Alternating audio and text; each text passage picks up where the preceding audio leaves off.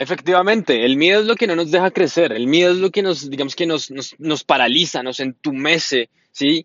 Y para, digamos que derrotar este miedo siempre es la acción, ¿cierto? La acción, actuar.